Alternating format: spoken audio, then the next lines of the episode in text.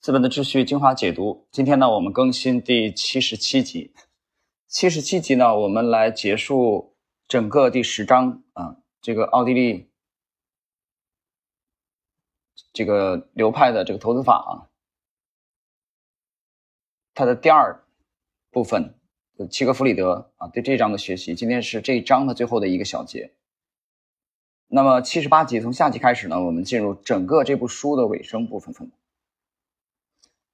呃，今天这个小节内容啊，其实比较简短。我们先看一下马克思·毕斯纳格尔的描述。这个小节的题目叫做“目的最终达到了”。通过奥地利学派投资法一和二，我们终于实现了无为迂回投资之道的最终目的。将这两者结合起来，就构成了一套迂回策略。前一个蕴含在后一个之中，道家大师的取势策略。是，我讲了这个势啊，势均力敌的势。两者都是导向更高目标的中间手段，用于培植最大化的生产性资本投资和再投资，一个渐进的经济和文明。这些策略本质上是奥地利学派投资式的奥地利学派投资法一，依赖于米塞斯提出的概念；奥地利学派投资法二，依赖于庞巴维克提出的概念。然而，正如第九章所述，奥地利学派投资法一非常困难。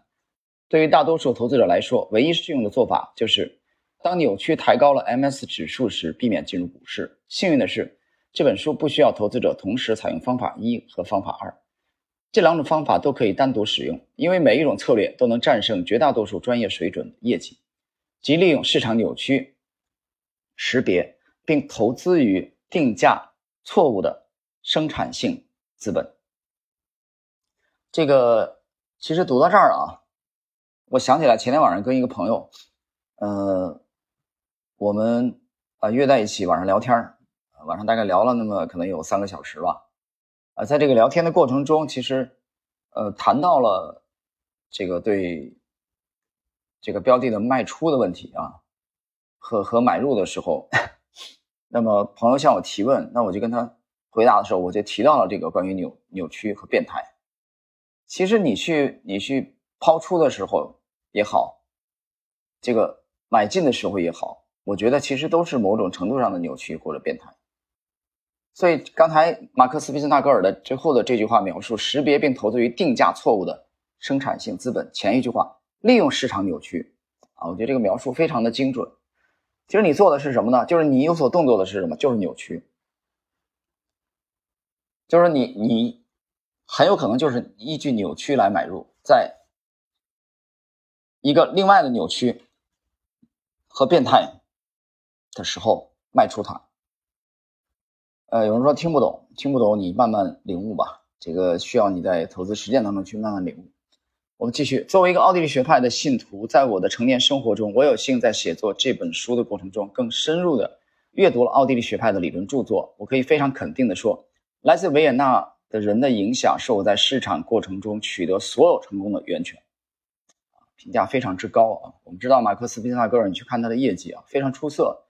他把他的这个成功，其实绝大部分的归功于奥派，对奥受奥派人物的影响。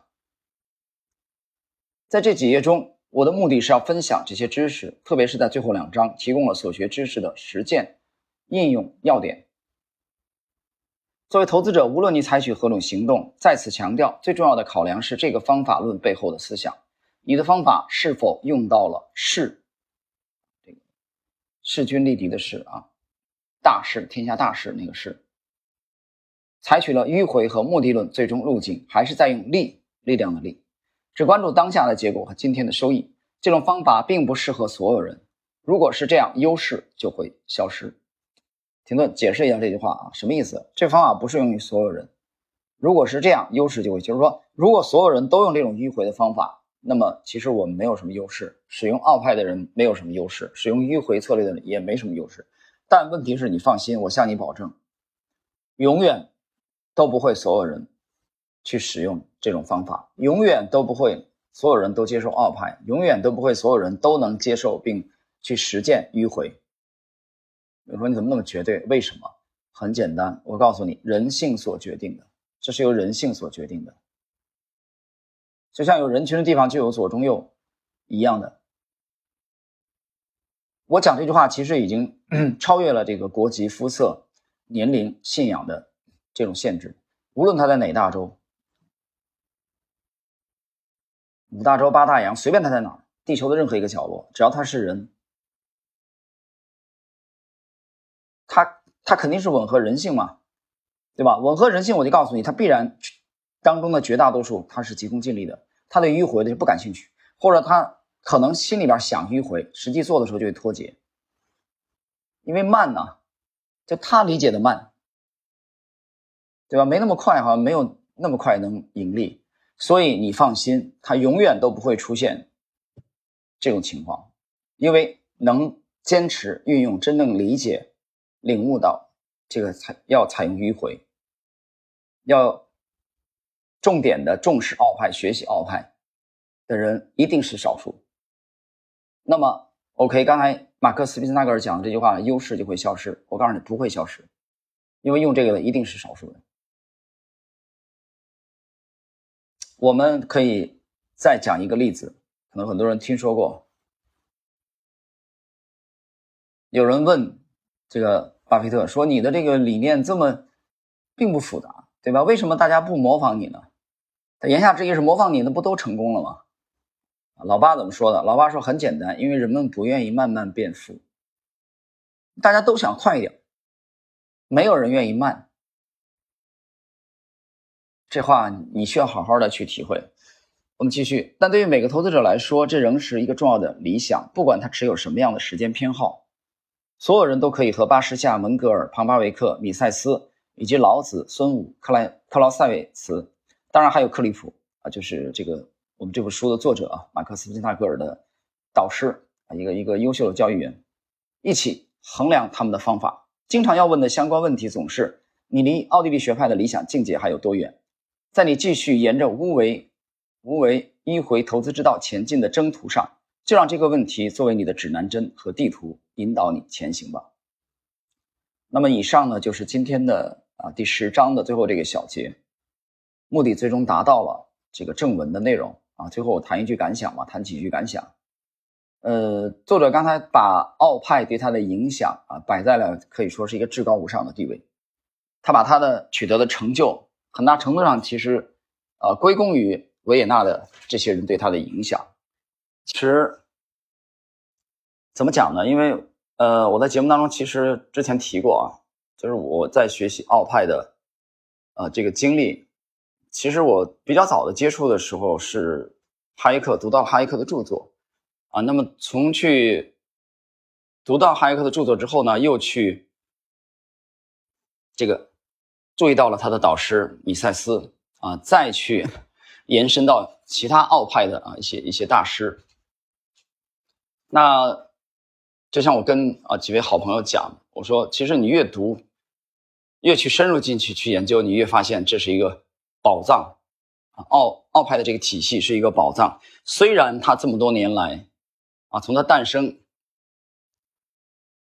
我们不说太。远就是最近的一百年来，它始终是处于边缘化，啊，被边缘化。与凯恩斯的这个流派相比，啊，就庙堂对它的重视程度相比，啊，奥派是处于边缘化的。但是你越去学习，你越发现整个这个体系里面蕴含着无尽的宝藏。我想后面有机会啊，我们会有合适的内容啊，跟大家去。我觉得去解读啊，或者说我们去学习一些奥派的其他的大师啊，比如说奥派早期的这个胡安德·马里亚纳啊，就是西班牙的这个经济学院的，呃，包括奥派早期的这个理查德·坎蒂隆，就是经济理论的啊，它的起源，包括杜尔戈和萨伊，我们在这部书解读当中提到的这个萨伊，就是。自由放任的拥护者，这个很多人其实忽视了萨伊啊，在奥派的形成的过程中的重要作用，啊，包括这个我本人也非常推崇的巴什夏，他是介于法国革命和边际革命之间的一位奥派非常了不起的呃巨人。那当然了，还有奥派的这个创立者啊，卡尔门格尔，这个。蒙格尔也是你绕不过去的啊！你学习研究奥派，怎么也绕不过蒙格尔。包括奥这个英国英国的一位奥地利学派的学者啊，很多人可能不太知道他，就是菲利普·威克斯蒂德。那么还有《资本的利息与时间》啊，这个这位大师欧根·冯·庞巴维克啊，庞巴维克本身也非常高产啊，他写了这个很多这个非常优秀的巨著。那么，包括弗兰这个法兰克菲特啊，很多人其实是忽视了这位奥派的巨擘。那当然了，也是整个奥派里面我最喜欢的一位啊，被誉为五星级的原创大脑级的领军人物啊，我觉得是整个奥派的领军人物——路德维希·冯·米塞斯啊。米塞斯其实去研究米塞斯的时候。呃，我其实比比较了这个爱因斯坦在上世纪三十年代被逐出啊德国，啊，去到了北美，米塞斯也是去了美国。其实这个背景啊是相类似的。当然了，你你把那个时间段再去还原，其实我还注意到了，就是卡尔波普尔啊，卡尔波普尔应该是去了澳洲，其其实也是被也是被赶走的，对吧？那么还有另外一位逃离的，受父亲的影响逃离的是，就是乔治索罗斯。就是你把这几位，啊，这几位都叠加在那同样的那一个时空那一段当中，啊，我相信你一定能找到共性。所以在平时读书学习的时候，我我其实特别注意，就是第一个是纵向，第二个是横向。我们把这些人物啊，把这些巨人伟人置于。那个类似的或者相同的时空坐标当中，我相信你一定会有新的发现。我重复一下刚才这几位：呃，路德维希·冯·米塞斯，呃，爱因斯坦、卡尔·波普尔和乔治·索罗斯。当然还有捷克的那个那个前总统啊，哈维尔。大家去学习去读人物传记的时候啊，你。你不要去孤立的只读一个人的，我觉得你应该让这个人物，让这个传主跟纵向和横向的人物发生联系，跟纵向和横向的这个历史事件发生联系。这个时候你还原的时候，我相信你会有很大的收获。刚才我们提到了这个整个奥派的领军人物，也是我本人最喜欢的一位啊，路德维希·冯·米塞斯。那么接下来就是提到的是《伊克经济学》的作者被誉为人民的奥地利。呃，经济学家的亨利·黑兹利特啊，这个可能很多人不知道啊。你其实有时间去读一下他那本《一课经济学》，然后就是米塞斯最得意的门生，呃，获得了诺贝尔经济学奖，而且非常有幸的在自己去世之前啊，见证了自己的预言实现的。他预言的什么？就是苏东的崩溃。这位奥派的大家就是哈耶克。啊，其实你研究奥派，哈耶克也是绕不过去的啊，你是没有办法绕得过去啊。哈耶克和这个米塞斯是奥派的这这些群星闪耀当中啊非常光彩夺目的啊两颗巨星啊，包括这个威廉哈罗德赫特和这个勒普克啊，还有罗斯巴德。当然了，我觉得熊彼特啊对这个公司啊企业这方面的研究。做出巨大贡献的熊彼特也是把它归类为奥派。这些我想后期有机会的话，呃，我们可以跟大家去啊交流啊，这个分享解读一些他们的趣事啊，包括他们的理论。呃，我刚才讲了，他整个这个奥派体系当中呢，蕴含着无尽的宝藏啊。我觉得讲这句话真的并不过分。好了，时间关系，我们今天的整个第十章的最后的一集啊，七十七集。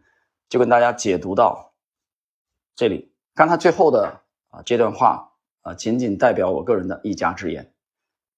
好，我们今天就到这里。